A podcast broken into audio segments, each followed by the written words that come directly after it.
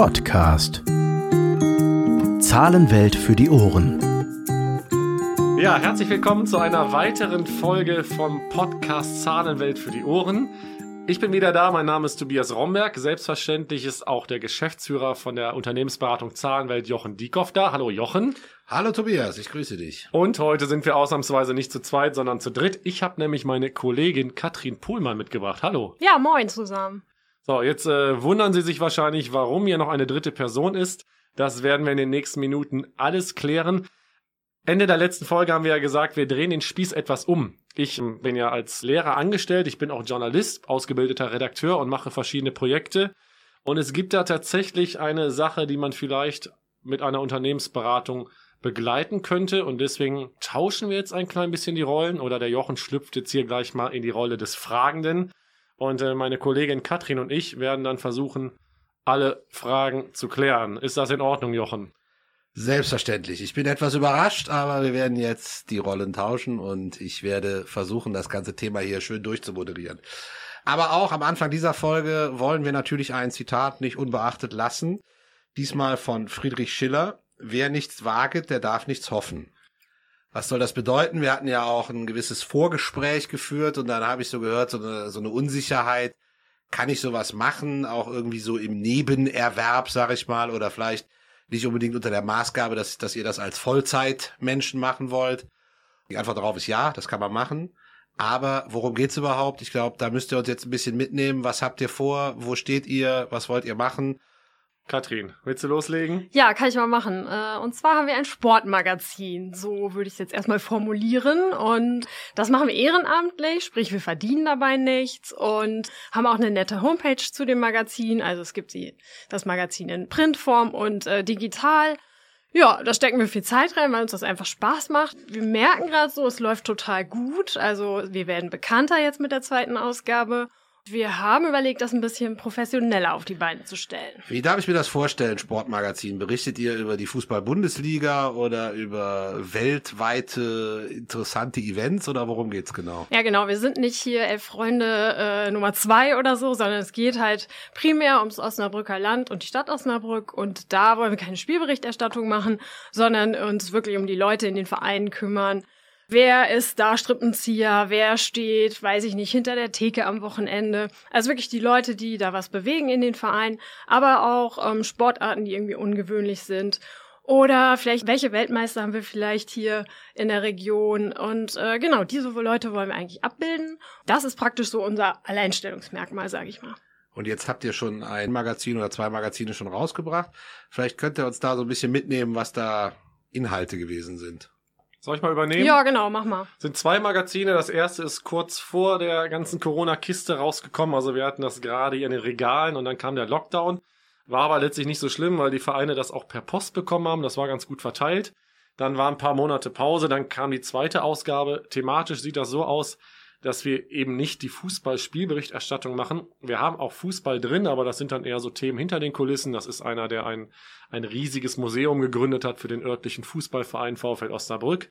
Und ansonsten grasen wir so alle Sportarten ab, die spannend sind. Da ist mal eine Sumo-Ringerin drin, da ist mal Minigolf drin, dann hatten wir eine tolle Balletttänzerin. Dann sind das Leute, die Sportarten betreiben, die man doch ganz gut kennt, aber da irgendwas Besonderes erlebt haben. Wir haben hier eine Tennis Ü50 Weltmeisterin, die dann auch ganz munter erzählt hat, dass sie mal gegen Steffi Graf gespielt hat. Wir merken, dass diese Geschichten so ganz gut ankommen und merken auch, dass die Vereine das spannend finden. Das ist so kein Geheimnis für Osnabrück. Hier gibt's eine große Tageszeitung, die ist sehr fußballlastig und das gefällt einigen Vereinen nicht und die sind wirklich froh und dankbar, wenn da mal Leute vorbeikommen, die ganz gut schreiben können und einfach mal was aus dem Vereinsleben berichten. Das heißt, ihr könnt den Vereinen eine Bühne geben mit eurem Magazin. Ihr ähm, schafft es, dass nicht immer nur über Fußball berichtet wird, sondern dass vielleicht auch mal andere Sportarten in den Fokus kommen.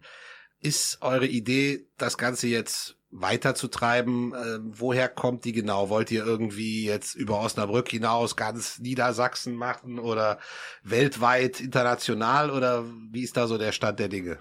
Gute Frage, ne? No limits, so ein bisschen. Nein, ähm, wir wollen, ähm, weil das jetzt im Prinzip äh, noch nicht auf professionelle Beine gestellt wurde, einen Verlag gründen. Das war mal eine Idee. Ähm, und dass wir so eine Redaktion bilden und ein bisschen professioneller in dem ganzen Auftreten dann sein können. Oder, Tobias? Ja, also ich sehe das auch so. Klar, irgendwo mal in Münster, in anderen Städten das zu machen, könnte auch spannend sein.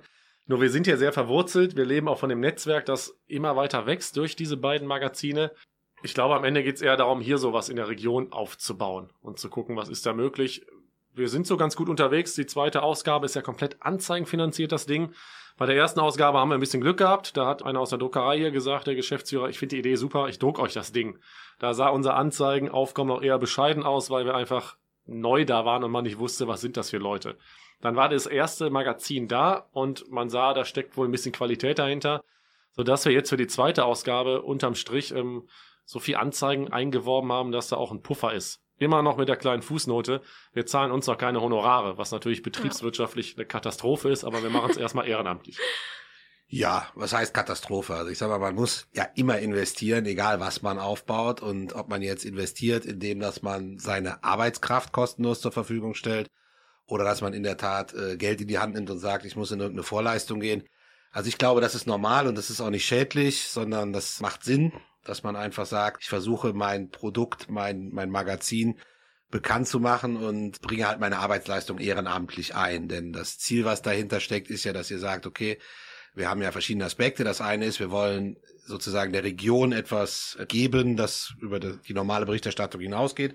Das andere ist, dass ihr doch den Aspekt seht, dass ihr sagt, okay, vielleicht wäre es schon ganz gut, wenn man zumindest dem einen oder anderen für, für seinen Arbeitsaufwand auch eine Entschädigung zahlen könnte. Wobei ihr auch im Hinterkopf haben werdet, dass ihr damit alle keine Millionäre werden werdet, wenn es ja, nur genau. um Osnabrück geht. Nichts gegen Osnabrück, aber ich glaube, dann ist das Anzeigenvolumen doch begrenzt irgendwann. Ja, Katrin hat es eben schon mal gesagt, ihr habt überlegt, eine Verlagsgründung zu machen. Das äh, hört sich jetzt für den einen oder anderen wahrscheinlich sehr, sehr schwierig an. So besonders schwierig ist das nicht. Also man meldet ein Gewerbe an und dann ist das Thema erledigt. Dann habt ihr euren Verlag gegründet. Kostet euch 25 Euro und ein Gang zum Bürgerbüro. So, das ist erstmal alles, was ihr machen müsst, um einen Verlag zu haben. Ja, also das nur mal vorneweg. Das heißt, äh, jetzt auch für alle, die jetzt vielleicht nicht einen Verlag gründen wollen, sondern irgendwas anderes.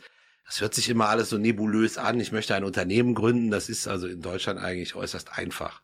Ja, also erstmal das Gewerbe anmelden, dann hat man sein Unternehmen und dann kann man auch überlegen, okay, welche Rechtsform. Aber auch hier würde ich jetzt mal, ohne da in eine tiefgreifende Beratung einzusteigen, sagen, ja, das ist eine ganz normale Gesellschaft bürgerlichen Rechts.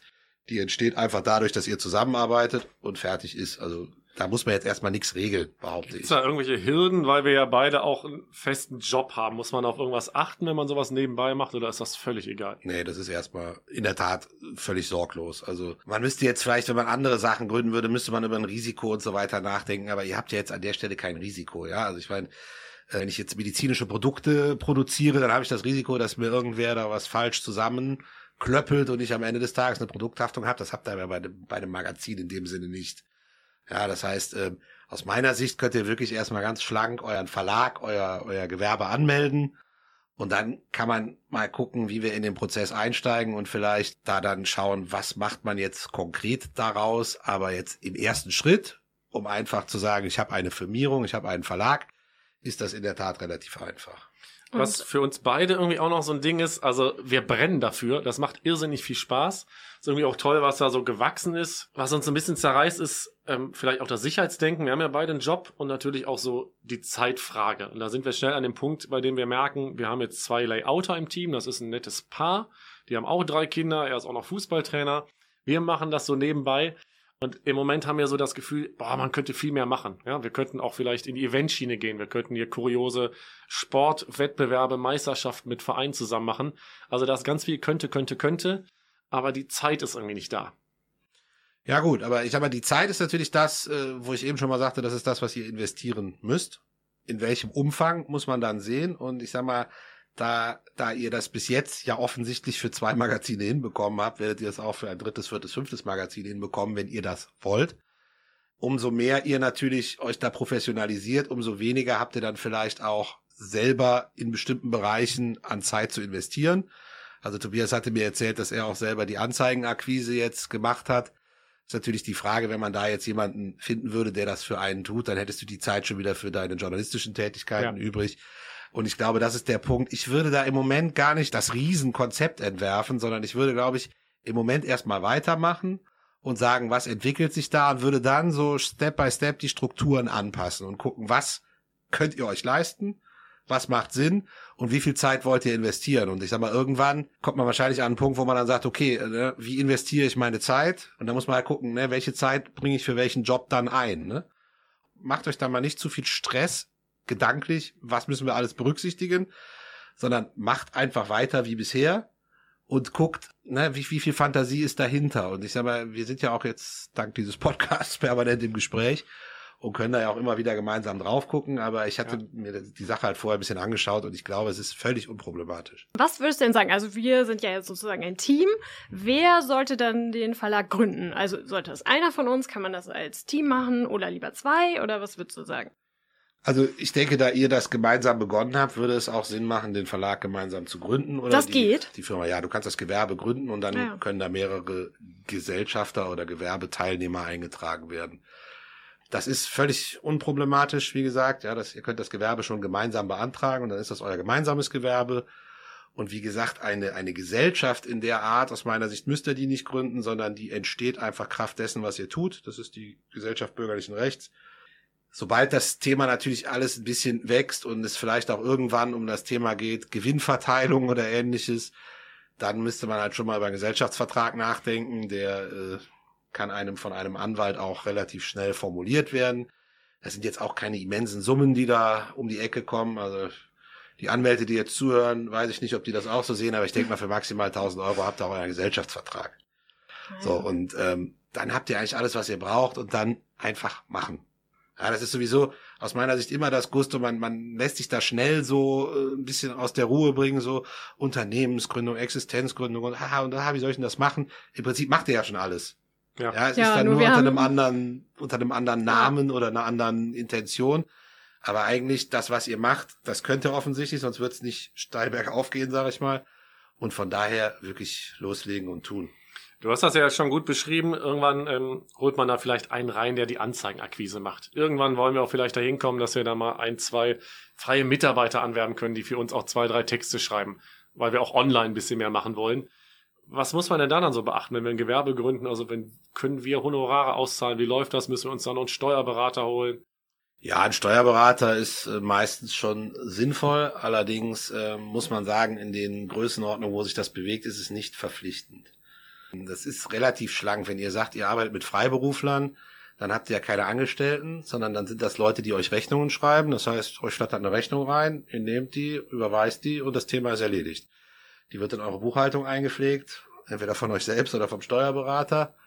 Und dann ist das Thema durch. Genauso mit einem Anzeigenverkäufer, wenn ihr den freiberuflich beschäftigt, ist das genau dasselbe. Das heißt, ihr habt da in dem Sinne nichts anzumelden oder ähnliches. Es sind einfach Rechnungen, die ihr bekommt. Genauso wie die Rechnung von der Druckerei oder die Rechnung von was weiß ich wem.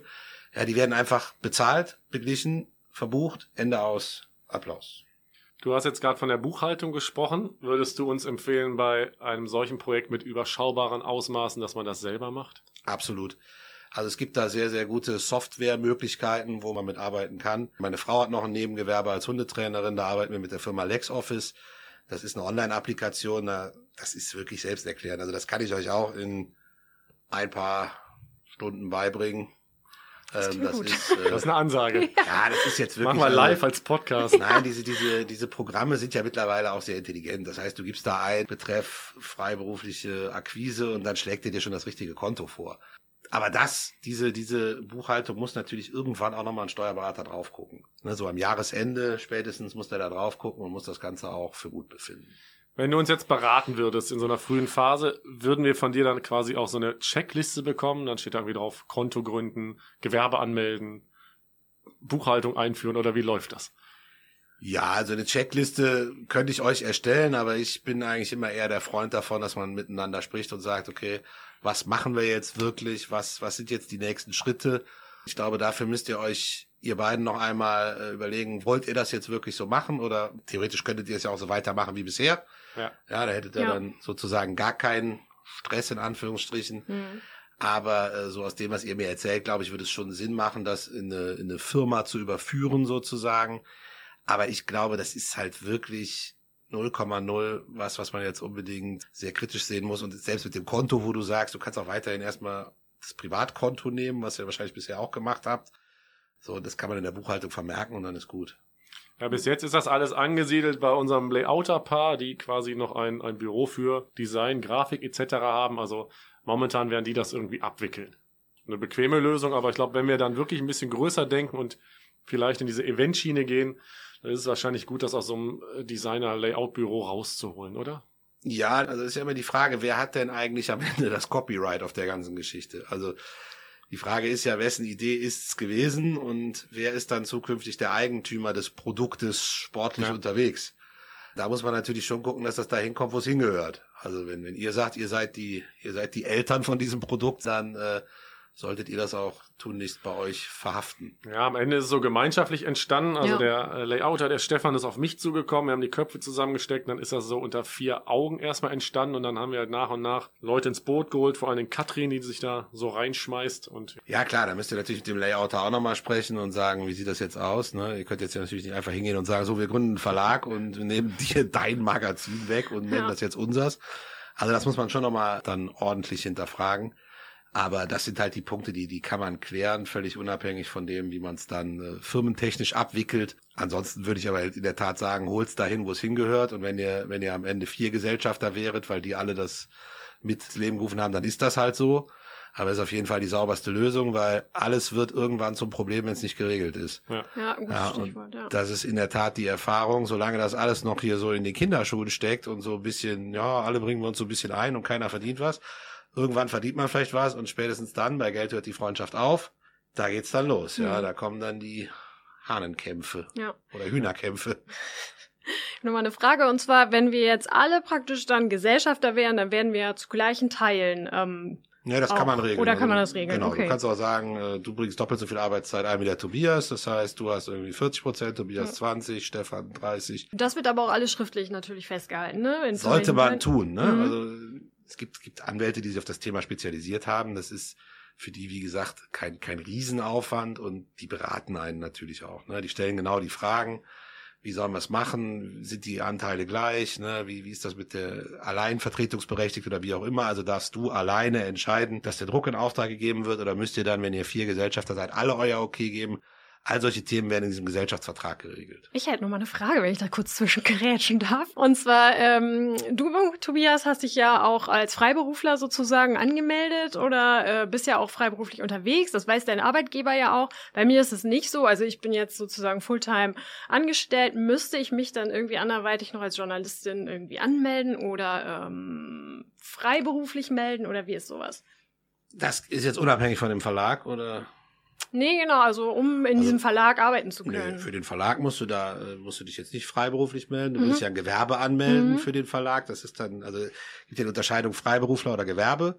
Und das Gewerbe meldest du halt über Gewerbeschein an. Das heißt, du bist dann gewerblich tätig. Das wiederum musst du in deinem Arbeitsvertrag nachgucken, ist das ein oder andere Mal meldepflichtig dem Arbeitgeber gegenüber. Allerdings ist das in der Tat eine reine Meldepflicht. Also okay. der Arbeitgeber kann eigentlich nicht wirklich ernsthaft sagen, du darfst das nicht machen. Manche behaupten, dass sie das tun könnten, aber das ist nicht richtig. Was ist denn eigentlich eure Motivation, das Ganze zu tun? Also ich meine, dass, dass das Spaß macht, ist der eine Punkt, aber wo ist so diese, diese Motivation, wo ihr sagt, ich will das jetzt auch weiterdenken, ich will das zu Ende denken, ich will das größer machen, ich will das erfolgreich machen? Also warum tut ihr das? Seid ihr so Sportskanonen oder Idealisten oder wie ist das so? Ich glaube, Tobias fängt mal an.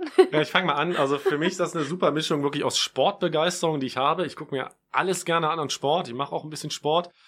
Und äh, diesem Reiz, nochmal ein eigenes journalistisches Projekt umzusetzen. Da habe ich richtig Bock drauf und vor allen Dingen jetzt so mit den ersten Schritten, die sehr gut laufen, beflügelt das einfach. Also es ist einfach ein schönes Gefühl, ein eigenes Magazin rauszubringen und auch noch zu sehen, dass das vielen Leuten Spaß macht und man da womöglich Schaufenster für Vereine ist, die sonst ein bisschen zu kurz kommen. Ja, das klingt doch gut. Ja, bei mir war es im Prinzip so, dass ich lange ähm, in der Redaktion gearbeitet habe. Es hat mir immer Spaß gemacht und ähm, ich aber jetzt gewechselt bin aus gewissen Gründen äh, in einen ganz anderen Bereich oder ein bisschen anderen Bereich, aber trotzdem noch Lust darauf habe, sowas zu machen.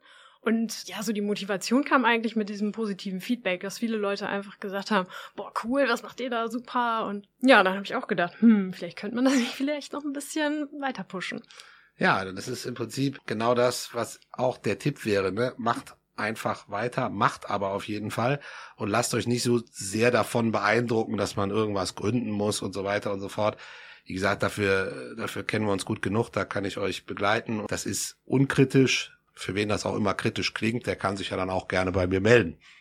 Das klingt sehr, sehr gut. Jo, das finde ich auch. Ja, vielen Dank für das Rollenspiel. Jetzt bin ich wieder derjenige, der diesen Podcast abmoderiert. War sehr spannend. Katrin, vielen Dank, dass du dazugekommen bist als meine sportliche Kollegin. Gerne, gerne. Danke für die Einladung. Jochen, wir machen an dem nächsten Podcast weiter und ähm, ja, vielleicht vertiefen wir dann nochmal die sportliche Sache. Vielleicht fallen dir noch ein, zwei Sachen ein, wenn wir mal drüber schlafen. Wahrscheinlich werden wir dich auch nochmal mit ein, zwei Fragen löchern und wenn du willst, können wir das gerne hier vertiefen. Und ansonsten plaudern wir munter weiter. Sehr gerne. Vielen Dank und einen schönen Tag noch.